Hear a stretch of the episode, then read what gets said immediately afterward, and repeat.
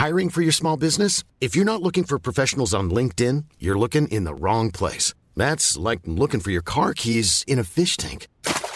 LinkedIn helps you hire professionals you can't find anywhere else, even those who aren't actively searching for a new job but might be open to the perfect role. In a given month, over 70% of LinkedIn users don't even visit other leading job sites. So start looking in the right place. With LinkedIn, you can hire professionals like a professional. Post your free job on linkedin.com slash people today. Heraldo Podcast, un lugar para tus oídos. Soy Ana Narro y estas son las rápidas de 0 a 100.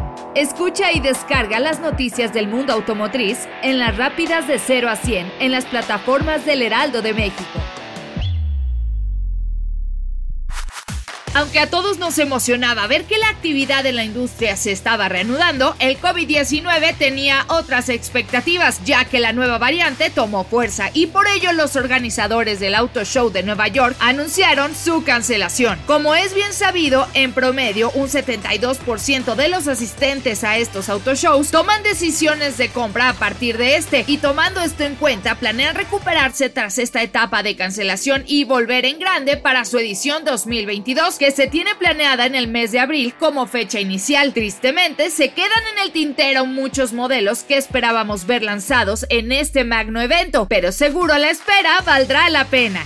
Vitra Design Museum ha lanzado una exposición titulada Hello Robot, diseño entre el hombre y la máquina. Esto en colaboración con la compañía motriz Hyundai. En esta ocasión, el evento en Busan presenta más de 200 exhibiciones que exploran las innumerables relaciones entre humanos y las máquinas, con un enfoque en cómo el diseño armoniza los diversos desafíos y las relaciones contemporáneas. También se muestra el compromiso de la parte motriz de reinventar las necesidades diarias de movilidad de las personas y facilitar el progreso humano a través de sus crecientes inversiones en tecnología robótica y soluciones de movilidad innovadoras. Esta mancuerna va a continuar hasta el 2023. Las dos partes colaborarán estrechamente para presentar varias exposiciones que destaquen las cuestiones y problemas pertinentes de hoy en temas de tecnología, movilidad y la sostenibilidad del futuro. Según estadísticas enviadas por el INEGI, este pasado mes de julio se incrementaron al fin las ventas de autos en un 12.7%. Esto quiere decir que se vendieron en México 82.157 autos. Este es el primer incremento que reporta la industria para un mes similar desde el 2016. Esto después del impacto que presentó en la industria la pandemia de COVID-19 y las medidas de sana distancia que se implementaron por el gobierno federal, como la creación del semáforo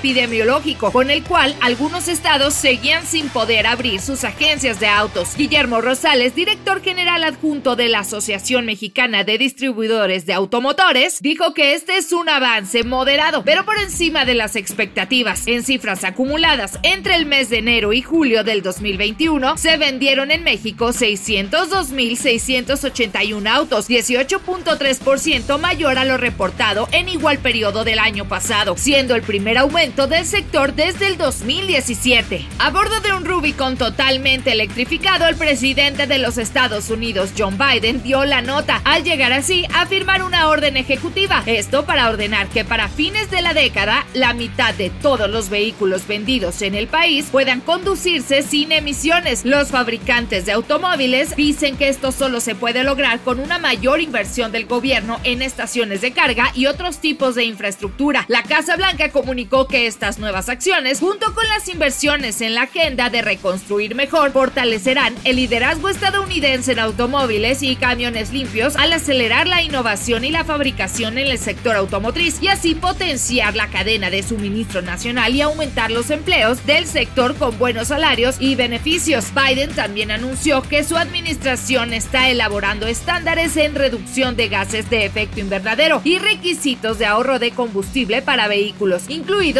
camiones de carga pesada y media. Esto según la Casa Blanca. ¿Tendremos este escenario en México? Esperemos que sí y en un futuro no muy lejano. Escucha y descarga las noticias del mundo automotriz en las rápidas de 0 a 100 en las plataformas del Heraldo de México.